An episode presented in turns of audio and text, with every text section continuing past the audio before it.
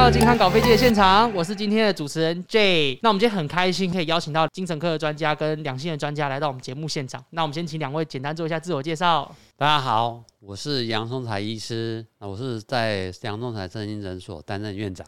大家好，我是魏兆文温迪老师。我相信最近疫情在家，大家面临到一个很大的问题，就是夫妻间在家的相处模式。因为以前可能只有就是。上班大家就是上班，那回到家的时候，其实相处的时间稍微比较短暂。但现在因为大家都在家的关系，其实相处时间变长了，不管是夫妻也好，是跟跟小孩也好，好像有出现一些些紧张的感觉，对不对？这部分可不可以麻烦杨医师帮我们说明一下？其实确实依照台湾呐、啊，还有国际的数字，我们在这一两年面对这种居家防疫的时候，反而家暴的事件有增加的趋势。哦，真的、哦？对，然后其实。居家环境会造成每个人一方面本来对疾病的一个担心嘛，嗯、就是那就是一个压力。那第二个居家环境呢，迫使我们人呢，本来从一个可以到四处活动的时候呢，变成大家到局限在一个环境里面。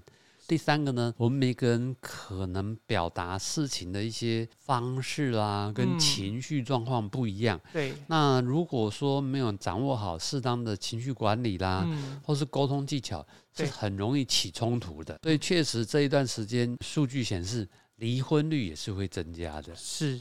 对，所以这些确实都是在居家防疫的时候。我们常合并的一些家庭常见到的问题，嗯，那另外就是说，您刚刚提到像夫妻两个，本来都是恋爱的时候看起来都是恩恩爱爱的，真的，可是呢，真的在。结了婚了以后，家里面在一起，很容易掉入老夫老妻症候群，都不是在看对方的优点，在挑对方的缺点。对，然后在那边有时候会冷言冷语啦，是或是挑东拣西的，只是认为说做对的事应该，做不对的事该讲出来，反而呢，有时候会被对方解读成在批评呐、啊，嗯、在挑衅呐、啊，反而很容易造成吵架的增加。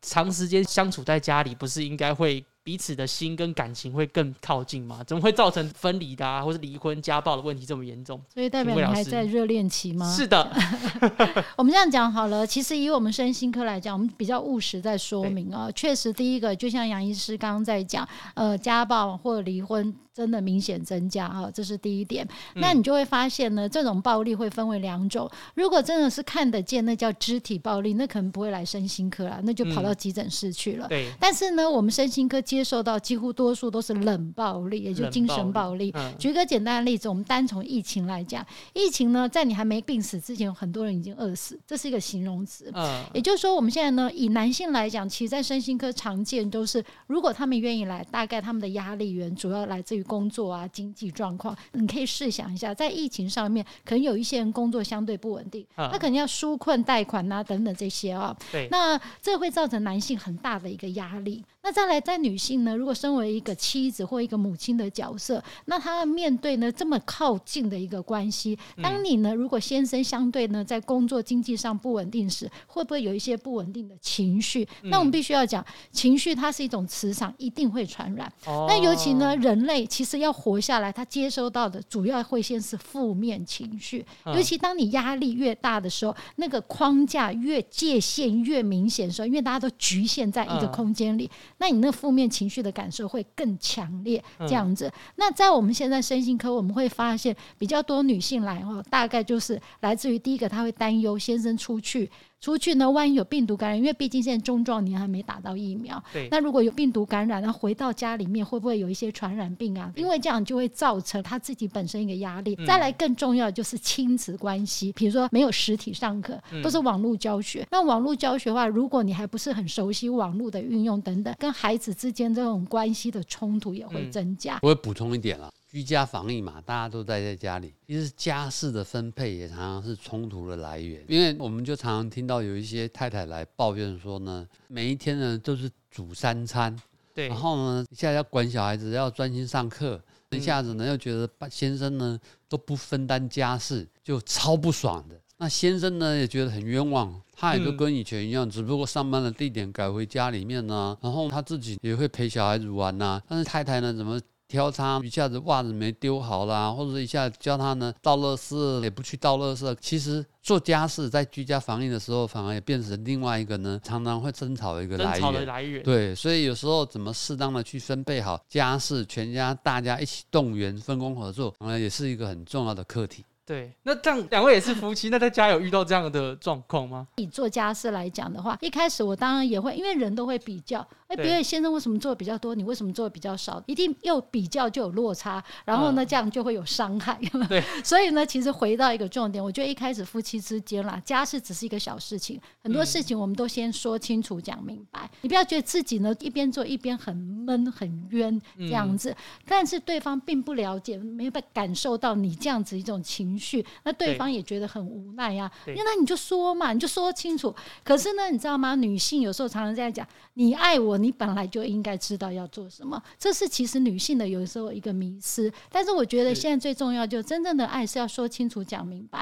这样子的话，而且这是第一点。第二点呢，一开始可能呢没有办法能够达到你的标准，但是呢，就像是你在面对孩子一样，一而再、再而三教他，最终了，其实他还是一定呢是可以达到我们之间的一个标准。做家事真的是可以反映出你家庭里面，因为做家事是一个真正的行为嘛。对，那这种行为会反映出你的爱意。不是说你我们今天一定要一人做一半的公平性，而是你有没有做的心意，其实是可以感受到的。是，但是如果你觉得哎不公平的话，你就说出来，说出来的话，这个男人呢，男人本来就是一种动物嘛，他做了以后，哇，你就觉得说，哎，我为了这个家做了一些什么事情，老婆会感受到，对，我觉得老公还是有爱这个家的。对对对，所以其实我觉得在做家事这一部分，我常常就会跟我们的女性的姐妹们分享说，不是要一人做一半，而是他有做，哎。你感受到，你就多称赞。哎呀，好棒哦！你今天倒一个垃圾桶，虽然我们家有十个垃圾桶，但他这样一听，他就知道还有九个要倒。那接下来可能就倒两个、三个，慢慢就达标。对，他循序渐进嘛，对，就慢慢的进步，共创一个美好的家庭。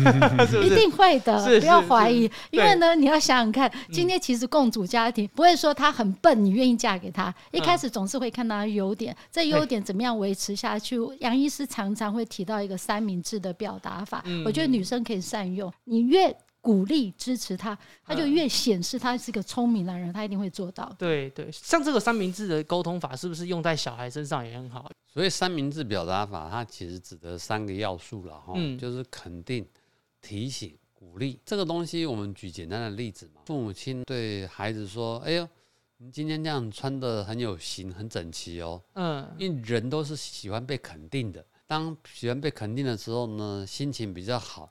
耳朵就愿意比较打开来，想听听看你要继续要说什么。那父母亲其实想表达的重点包在第二个叫提醒，去把内务顺便整理好，那就更好了。这个样子清楚的目标，而且是包在肯定之后，其实一般我们的临床经验呐、啊，生活的观察，它是比较容易达标的。第三个在鼓励啊，你这么聪明呢，讲一遍你就应该听得懂。这个时候呢，其实会比较让这小孩子听了以后心情也比较爽。然后呢，也比较有动机去做这些事情。是，那你换个情境想，如果呢，你的目标就直接说，你赶快给我有内务去整理好。嗯，那你没有经过包装，你就是刚刚我讲的，就是你觉得说，哎，你就做对是应该，做不对我就要指正你。其实，尤其碰到青春期的小孩子，他就很不爽，这时候就是动口了，他不会去做，他反而会跟你辩论。对然后呢，甚至觉得你是不是在嫌他、怪他？嗯、那这一些反而造成不愉快的情绪跟氛围，所以我们才会鼓励在不同的场合领域里面多多善用三明治表达法，它确实可以达到沟通的目标，减少冲突的发生。这样有机会的话，我最近回到家的时候，我跟我爸妈试试看用这个三明治沟通法，看可不可以就是互动上可以更和缓。最后呢，其实想邀请杨医师、魏老师，有没有什么样的一个症状发生的时候？可以鼓励他们，可以先怎么做？我们这么说好了，我们第一前提应该要接受，我们每个人都可能有七情六欲、喜怒哀乐。嗯，那意思是说，特别包括在疫情，疫情就是一个压力。对，压力其实很容易产生压力感跟焦虑，所以不管大人小孩都可能会有这样子的情绪。那负面情绪来的时候，是不是有适当的空间呐、啊、嗯、方法啦、啊，来去处理负面情绪，而不要去让别人扫到台风尾？那也许是洗把脸，或者说到书房啦，去静一静，嗯，然后也许去听听音乐，那其实大家互相接纳情绪很重要。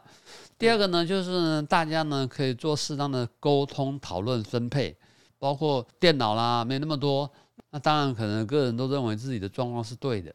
那这个时候呢，我们是不是多沟通讨论，大家有共识的方法？第三个，最好能够有共同做的时间。那我们最推荐的就是运动。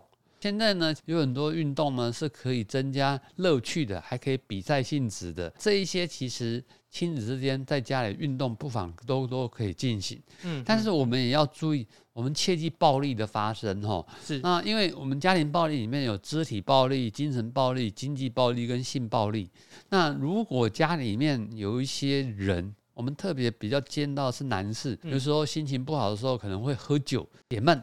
其实酒呢会。抑制大脑皮质理性的功能，如果喝了酒，反而情绪更不好，更不能入睡。然后呢，就对周遭的人发脾气，俗称的发酒疯，嗯、甚至呢会攻击、破坏东西。那这一些呢，我们就可能要注意家庭暴力的防治。甚至要打一一三的防治专线来处理。那家里面呢，如果是常常闹哄哄，大家睡不好觉啦，然后互相见面就是容易吵架，不妨寻求精神医疗的专业，可能从生理、心理环境的面向去面对、接受处理。谢谢我们杨医师。那我们魏老师有没有想给我们的听众一些小叮咛呢？好，那在疫情期间，其实所有朋友们都辛苦了。那我在这地方我要特别强调，因为我们自己在临床上，我们常会看到一个一些蛮重要的一个状况，就是当我们有负面情绪出来的时候，请你先切记一句话，不要随便说啊，不和离婚呐，这样。我跟你讲，早晚会让你心想事成，哦、所以不要脱口就说 啊，不合我们就离婚啦。原来我们这样子等等等这些哦。嗯、那再来第二点呢，其实呢，切记要有一个干湿分离的时间和空间。所谓干湿分离，你可以去想象，在浴室里面，我们不是有一个有一块有不同的区块，也就是说，虽然大家都集中在一起，但是我相信呢，请你们自己先说清楚、讲明白，什么时间是我个人私人的时间和空间。对，我觉得留给自己一个喘息时间，这点蛮重要。要的是，好，这在夫妻之间，那在亲子之间，我只要提醒一句话，就是我非常非常非常欣赏大谷祥平。那在前一阵子新闻曾经采访过他的父母亲，嗯、说怎么样子培养出一个这样子孩子，因为其实他的一开始也是蛮辛苦，除了有一些天生的一些运动基因之外，我们扣除之外，其实他父母亲讲了一句话，一直以来我们在不断的演讲，我们都会跟。呃，听众朋友或是观众朋友会提醒说，父母亲千万在这个时代，你不要去抢着做黑白脸。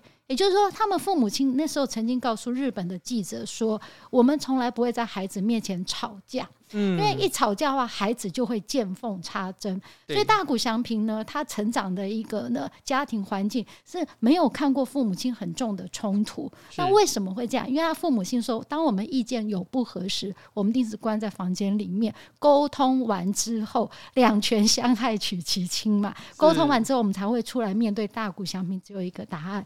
所以大谷翔平他的成长是一个很安全、然后很一致性的环境之下，让他有自信去面对人生很大的一个压力。所以这一点我倒是可以提醒亲子之间呢，就是说父母亲一定会有冲突、意见不合适，请你们不要在孩子面前抢做黑白脸，因为孩子很清楚，我一定去找白脸，我就会把黑脸标签化，不要让孩子从小养出标签化的一个新习惯，这样这样的话他就不会日后他面到压力冲突。图时，他一定就会变外归因了。